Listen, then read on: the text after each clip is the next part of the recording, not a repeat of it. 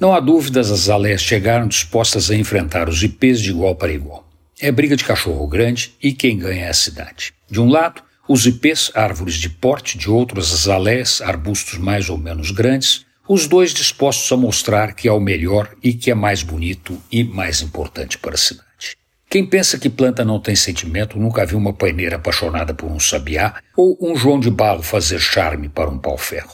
Sentimento não é exclusividade humana. Preste atenção no seu cachorro. Veja como ele olha, como mexe as orelhas, como fica alegre ou amuado e me diga se é ou não é sentimento.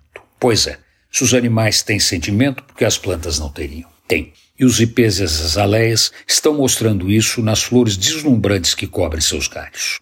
Os ipês são mais variados, tem quatro tipos, o roxo, o amarelo, o branco e o rosa, então jogam com a variedade para aumentar a sensação de presença, de participação na vida urbana. Onde a coisa complica para eles é que as floradas normalmente acontecem em sequência, então nem sempre conseguem ocupar o mesmo espaço ao mesmo tempo. As azaleias são menos variadas.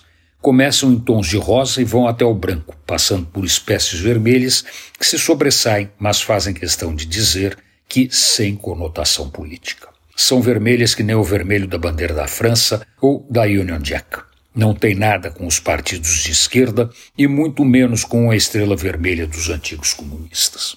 As azaleias não se envolvem em política humana. Chega a briga de foice com os ipis. É muito esforço, mas para elas vale a pena. Antônio Penteado Mendonça para a Rádio Dourado e crônicasdacidade.com.br